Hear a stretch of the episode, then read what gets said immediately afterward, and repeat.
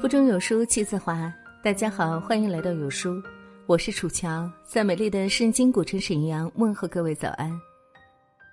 这世上除了父母，老师是孩子最大的转机。老师的坚持和爱可以拯救陷入绝望的孩子们，他们就像黑暗里的白月光，点亮了学生，也照亮着自己。最近，一部来自泰国的公益视频《最放弃不了的人是你》。让人们泪目的同时，也让大家开始思考“老师”这个词的真正意义。今天就来和你分享这段视频背后的故事：一朵云推动另一朵云，一个灵魂召唤另一个灵魂。一起来听。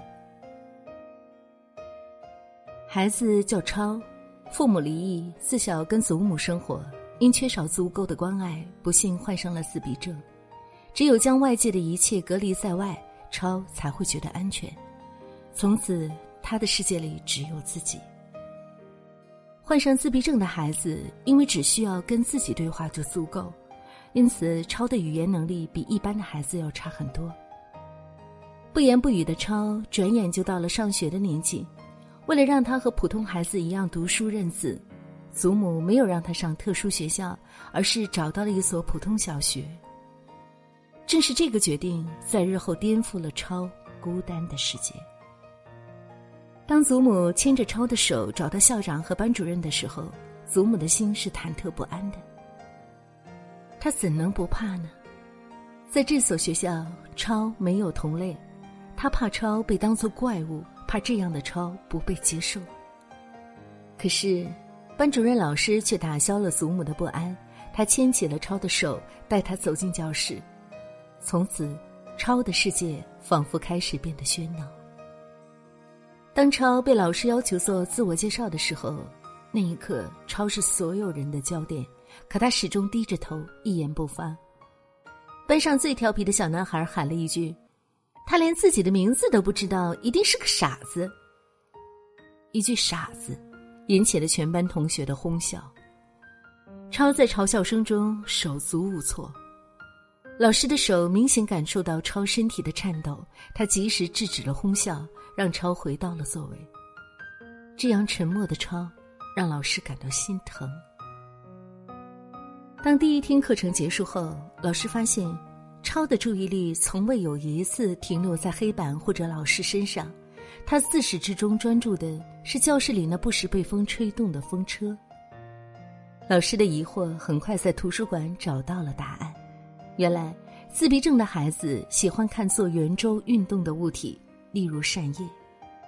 用心的老师为了将超的注意力吸引到课堂上，将自己的教尺沾上五彩的风车，将无趣的白粉笔换成了五颜六色的彩色粉笔。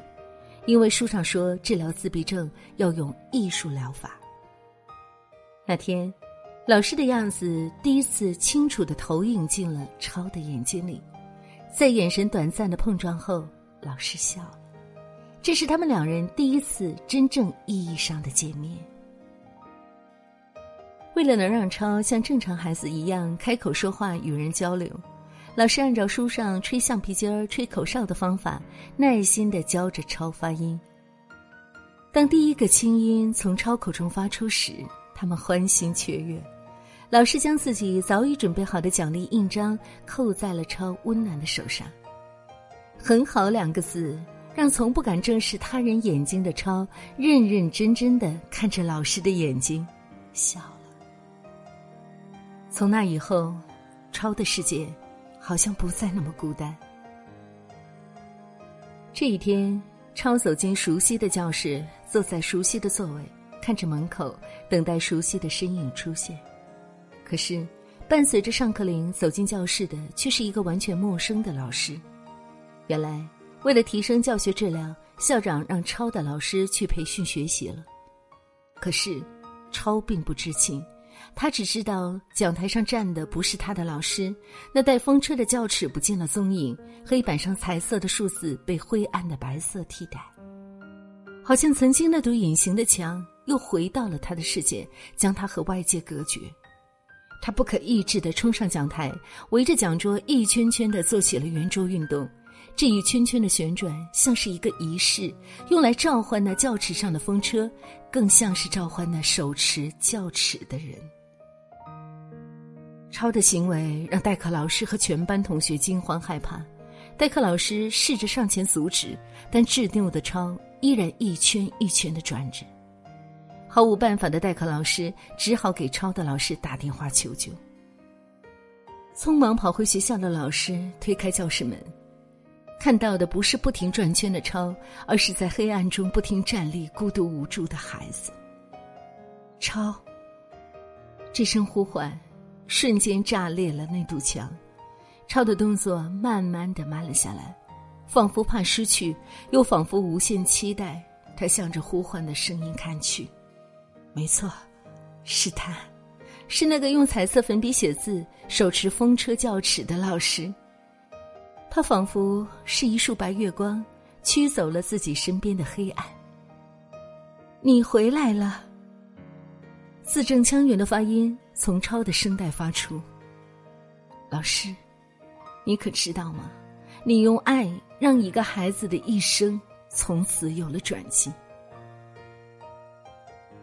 有一天，老师在课上给同学们讲年月日以及阳历和阴历的区别。当老师提问一九九九年一月十四是阴历还是阳历时，所有同学都答阳历，只有超一个人答星期四。抄的语出惊人，得到的是同学们无情的嘲笑。所有人都以为他是弱智，只有老师回去翻看了日历，日历上写着一九九九年一月十四日，星期四。原来，自闭症的孩子拥有强大的心算功能。原来，超是天才，而不是别人嘴里的弱智。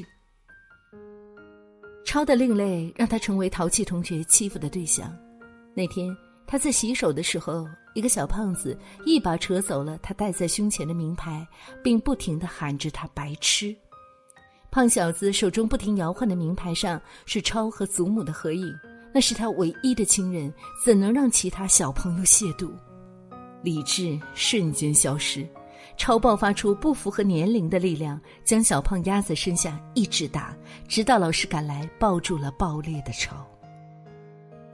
事情发生后的第二天，被打孩子的家长不问青红皂白，要求校方开除超，理由是超有暴力倾向，怎么可以让一个特殊的孩子在普通班上学，并用手不停的指着超的头说：“他不用学习，反正也是个弱智。”整间办公室只有小胖家长在不停的谩骂和指责，超没有出声，校长也没有出声。这时。一个清亮的女音大喊：“超不是，超不是弱智。”赶来的老师仿佛如英雄一般救赎着超的命运。为了证明超的能力，老师提出了大量问题，超都能很快说出正确答案。校长惊了，小胖惊了，家长惊了，在场的所有人都呆了。也在这一刻，瘦小的超突然间从椅子上站了起来。接着双膝跪地，两手合十，向着小胖家长叩下了一个个头。让我学习吧，让我学习吧，求求您，让我学习吧。一次次的低头与呼唤，是他的渴望，渴望学习，渴望被善待，更渴望被认可。在超的抚养间，是在场众人动容的眼泪。和灵魂，在他交给老师的作业本上，写着：“长大后，我要当一名老师。”故事的最后，用一段话诠释了老师的意义：老师这份工作不同于其他职业，最重要的是，老师不能期待高薪、高职或者世俗的成功作为回报。他们能得到的主要是精神价值回馈，这也是真正的老师会因此而自豪。德国著名哲学家雅斯贝尔斯说：“教育的本质是一棵树摇动另一棵树，一朵云推动另一朵云，一个灵魂召唤另一个灵魂。”老师是超在黑暗中看到的那朵云，是超在无枝可依时那一棵可依靠的树，是超灵魂的唤醒师。这世间有了老师这个职业，因此这世界多了一种可能。好了，亲爱的小伙伴们，这就是今天要和您分享的感人故事。一直觉得这个世界上最值得尊敬的职业就是两种：教师和医生。一个是唤醒灵魂，另外一个是拯救生命。尤其是老师，从我们很小懵懂开始，从幼儿园的老师到小学、初中、高中，乃至于大学老师，一层层的老师都在用他们自己人生的智慧和经验，帮助我们。一步步的成长，一步步的成功。我相信，亲爱的你在听过了今天的故事以后，也有许多的感悟。欢迎大家在留言区抒发对于今天这篇文章的感想。在这个碎片化的时代，你有多久没读完一本书了？长按扫描文末二维码，关注“有书”公众号菜单，免费领取五十二本共读好书，每天有主播读书给你来听。也欢迎大家下载“有书共读 ”App 收听领读。我是楚乔，在美丽的北方名城沈阳，祝福大家新的一周一切顺利。如果你喜欢今天的文章，也请您动动手指为有书君、为楚乔点个赞吧。感谢各位，我们下次再会喽。忘了有多久，再没听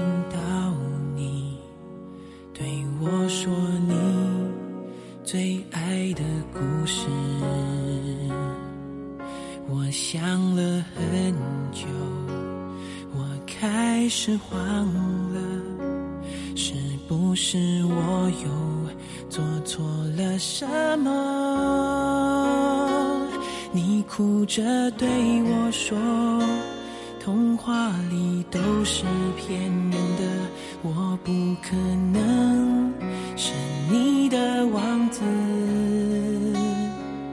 也许你不会懂，从你说爱我以后，我的天空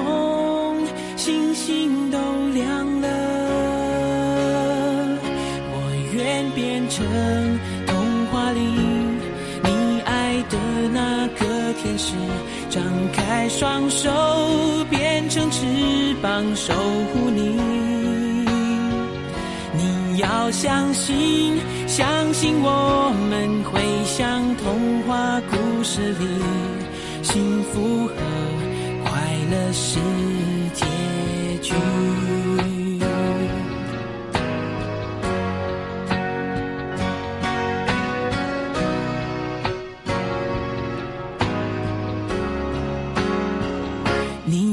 着对我说。童话里都是骗人的，我不可能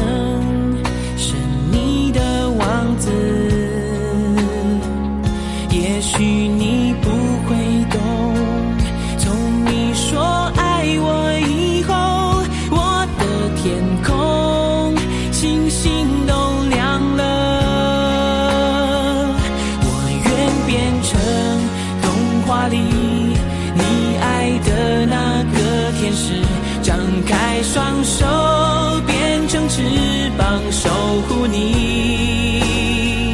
你要相信，相信我们会像童话故事里，